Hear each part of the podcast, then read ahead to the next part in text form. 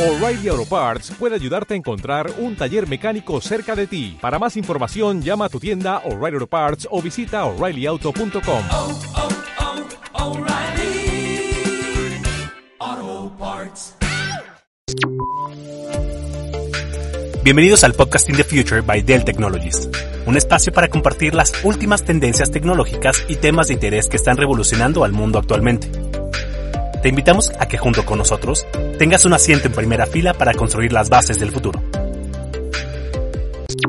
Hoy, Smart Future. En este episodio hablaremos de la necesidad del despliegue de nuevas tecnologías como redes 5G y DH, que nos permitirán reducir la brecha digital y lograr una conectividad en todo México.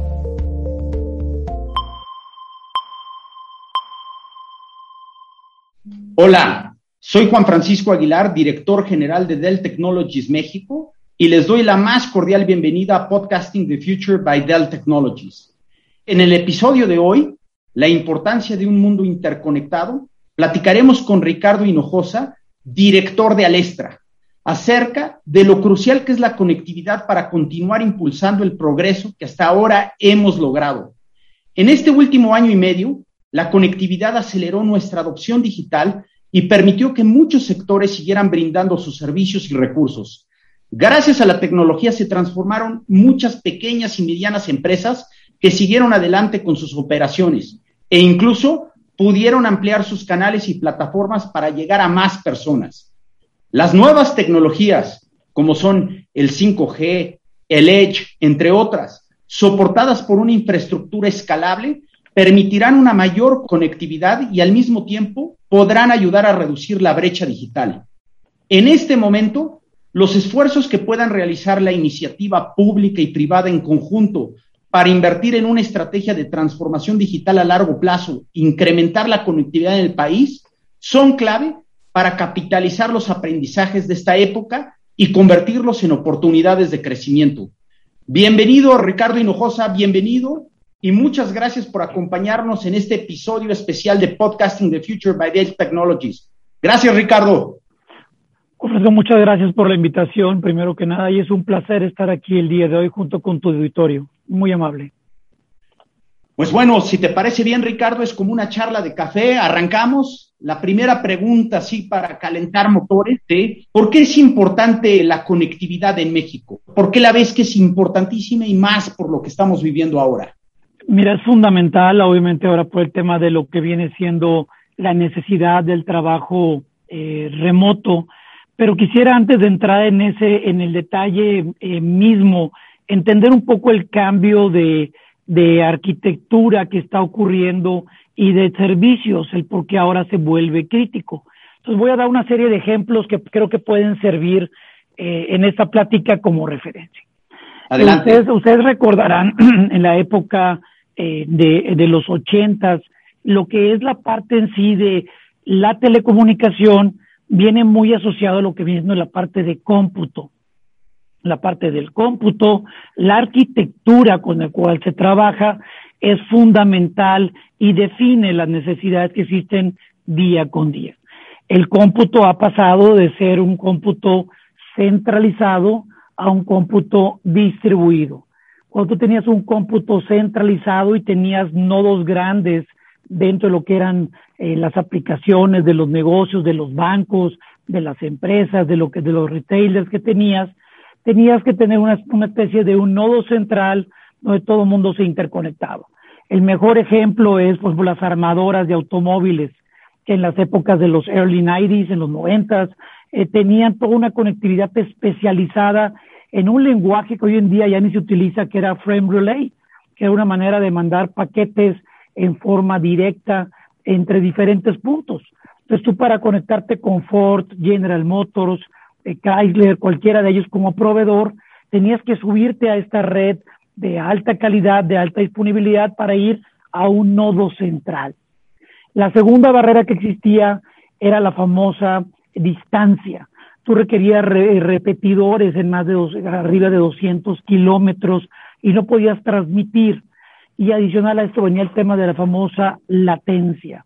La latencia son los milisegundos que tienes tú de transmisión y que las aplicaciones te demandan. De esa época hoy, ¿qué ha cambiado? el esquema famoso de la nube ha hecho que las aplicaciones ahora estén distribuidas a nivel total, a nivel mundial. Hoy tú hacías la palabra del Edge. El Edge Computing nace por la necesidad de lo que viene siendo bajar los milisegundos de aplicaciones. Y doy algunos ejemplos que yo creo que pueden servir para nuestra audiencia y que den un poco de contexto. Cuando tú anteriormente tenías las necesidades de dar tu voz sobre IP, eh, para aquellos que, que, no son tan eh, eh, comúnmente utilicen ese tipo de tecnologías, tú levantas un teléfono y existía una voz que iba sobre un circuito dedicado. Luego la voz se hizo a través de como este medio que estamos hoy, a través de irse del Internet, Internet público, Internet privado, redes. Para que tú, en forma inicial, las latencias eran de 150 milisegundos. Y teníamos lo que era esa famosa, hablabas, tardaba en llegar y luego otra vez regresaba y guardaba silencio. Y está ese famoso vacío. Hoy en día la experiencia de un voz sobre IP de alta calidad anda entre 38, 40, 50 milisegundos en forma total y se puede extender. Experiencia similar a la que tienes tú en un celular.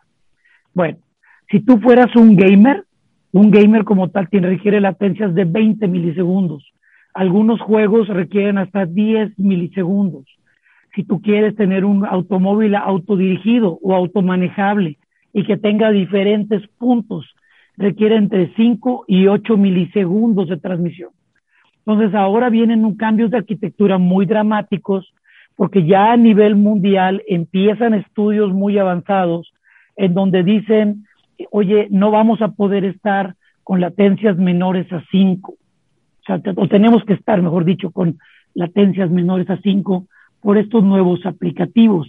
imaginemos una operación a distancia remota de alguien que tenga que ser operado y tengas tú que tener eh, lo que ocurre en UCLA o en otras universidades de, de alto prestigio, en donde tienes tú ya lo que es el doctor en una parte del país y la operación en otro con robots haciéndolo.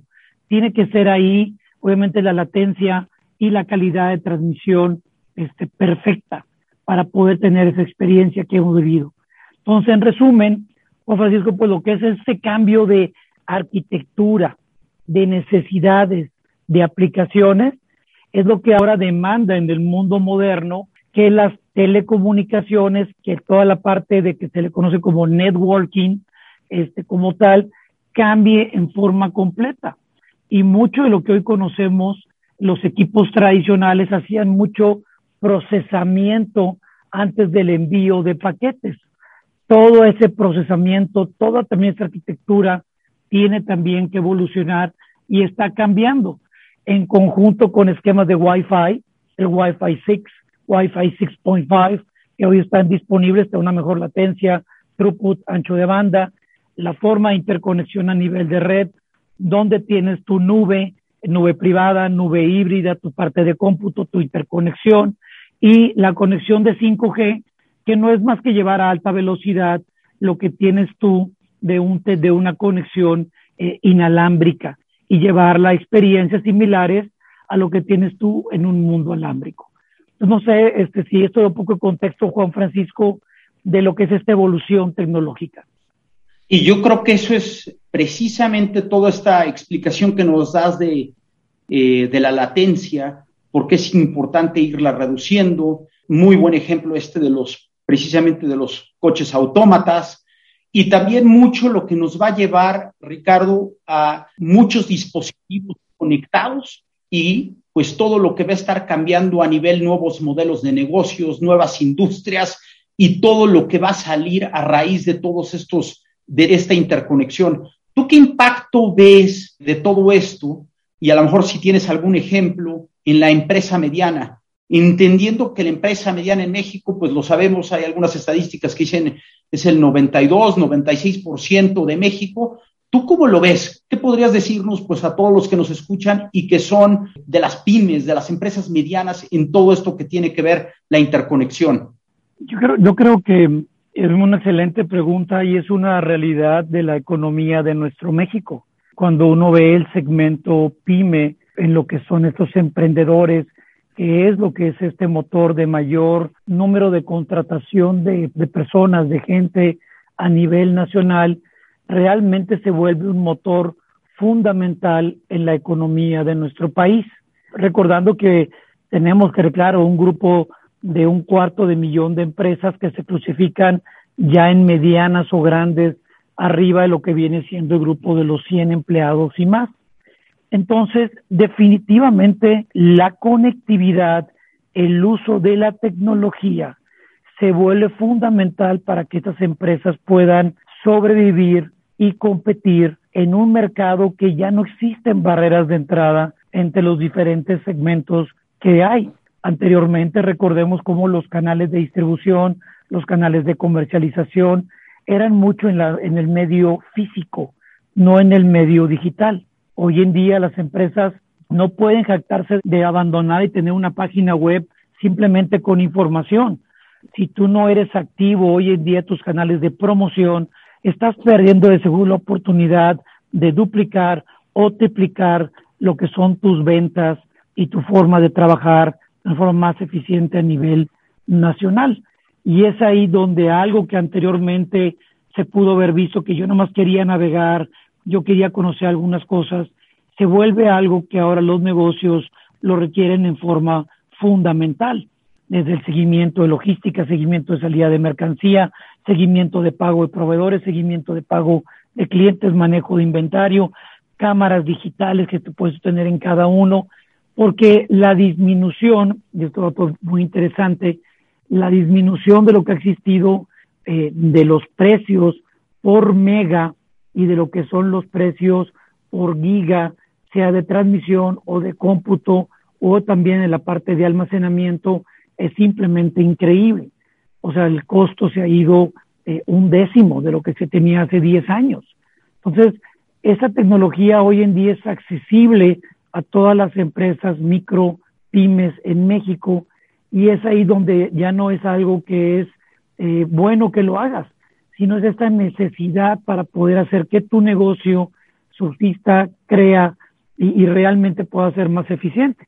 Y hago el último ejemplo en esta línea de pensamiento con un concepto que para algunos puede ser nuevo, pero es fundamental el día de hoy, que es la parte de RPA, que son el Robot Process Automation, en donde el día de hoy la mayoría de los negocios ya no es contestar una llamada, ya no es contestar un pedido con una persona, sino existen ya formas, robots inteligentes, virtuales, que dentro de las aplicaciones que tenemos en conjunto con Dell, nosotros en la parte de cómputo, en storage, el día de hoy tú puedes acceder y tú como pyme puedes hacer mucho más eficiente tu negocio para responder a tus usuarios en forma dinámica. Entonces, ahora el otro punto es el crecimiento en la pandemia. Eh, nosotros que tuvimos un crecimiento de demanda de ancho de banda con la pandemia de más de un 22% de capacidad, es enorme, es enorme lo que tuvimos. O sea, fueron esas aceleraciones que fueron eh, literalmente de un trimestre a otro. Al momento en que el cómputo y la gente va a sus casas, el requerimiento hecho de banda se dio a nivel exponencial. Todos ahora estamos trabajando en forma remota, trabajamos de un café, de nuestro hogar, de donde esté, y el crecimiento fue abismal. En lo que se tiene el negocio continúa. La gente está regresando hoy en día a las oficinas esquema híbrido. Tiene ahora, hasta otro dato y duro, el 60% del tráfico que hoy en día va por Internet es con video.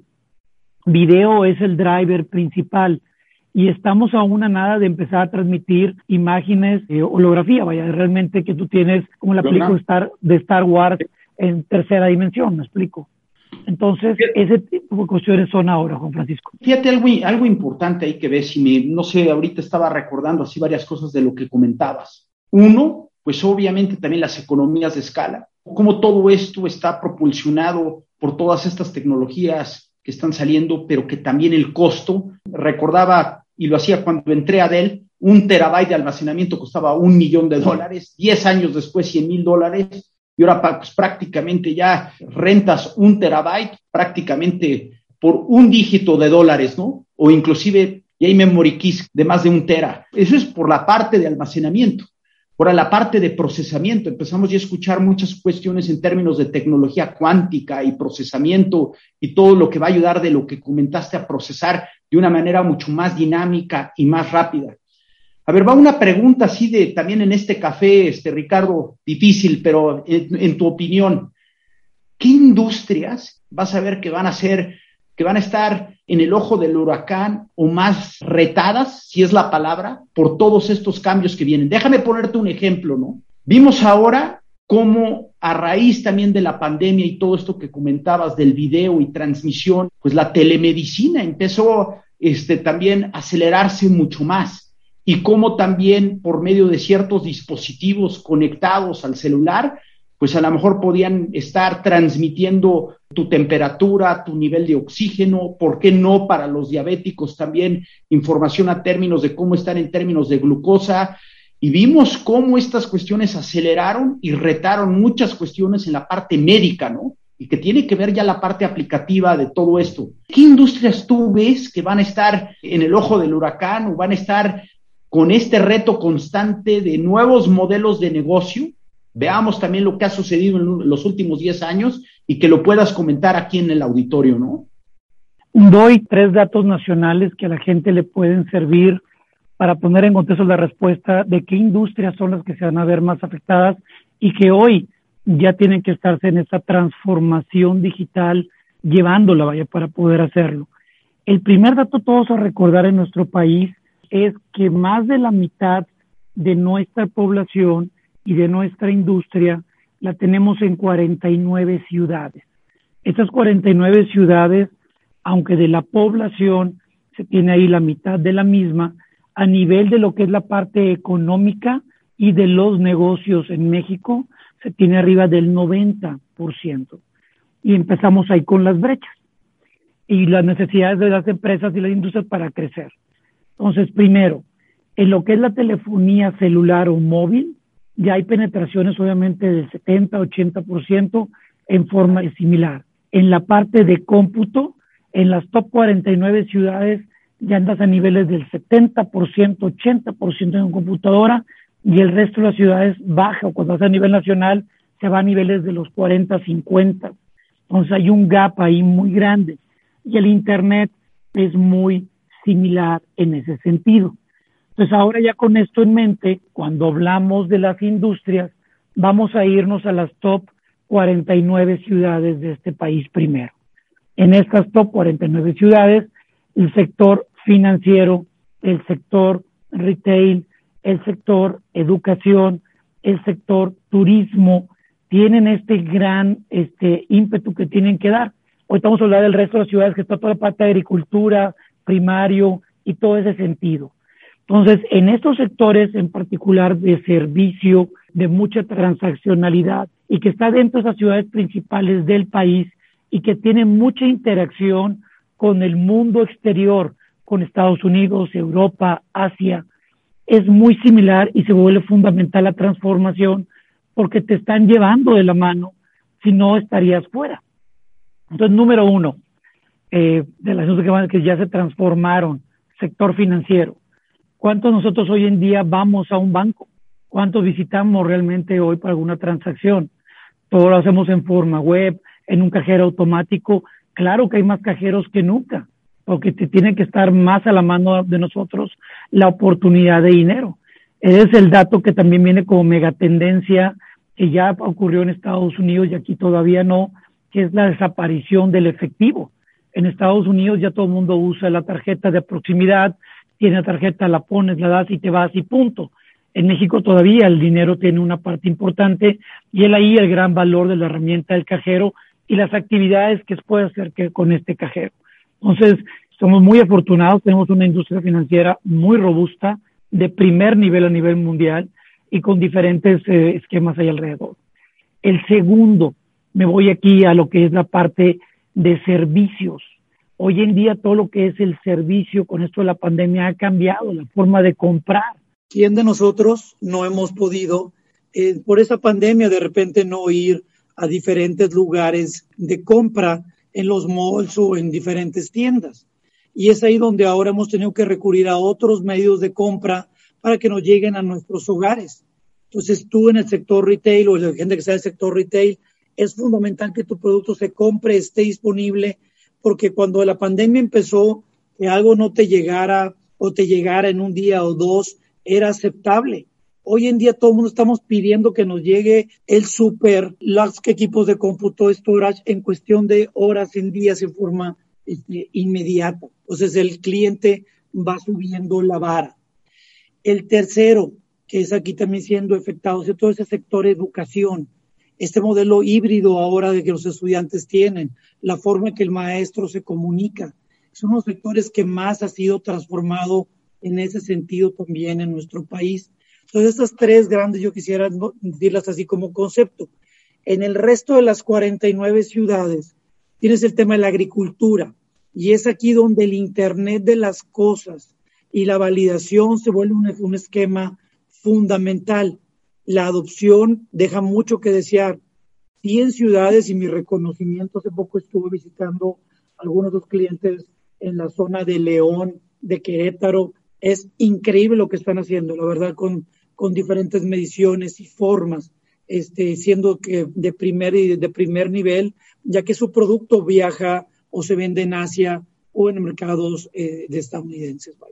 Muy importante, fíjate, yo también estaba ahorita pensando lo que estabas comentando en, en dos aspectos. Uno, también veamos, todo esto va en función también de cómo competir cómo sobresalir y cómo seguir existiendo en muchos casos.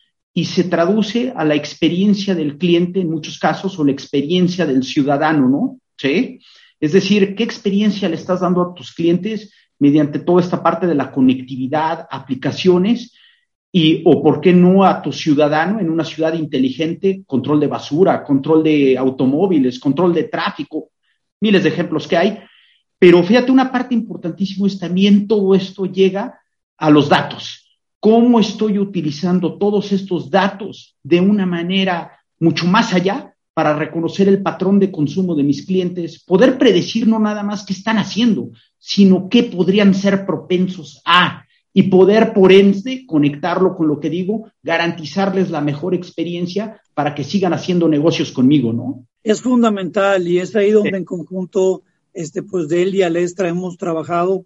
Eh, el auditor capaz no lo conoce, pero eh, uno de los puntos principales que vimos como mexicanos en tecnología era que teníamos que depender menos del mercado americano en muchas cosas y crear las habilidades en México.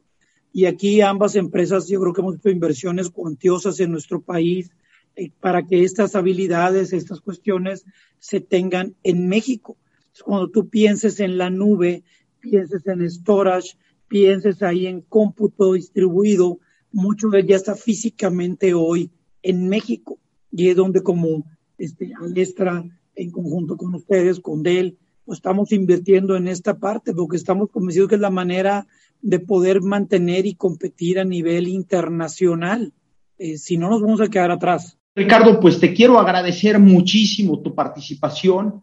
Algo que te gustaría para cerrar, así algún comentario al auditorio que escucha, oye, escuché hoy acerca de latencia, la nube, el IoT, los datos, la interconectividad, ¿por dónde le entro o cuál es ese primer paso para entrar nuevamente a todas estas nuevas tecnologías que nos platicaron, ¿no?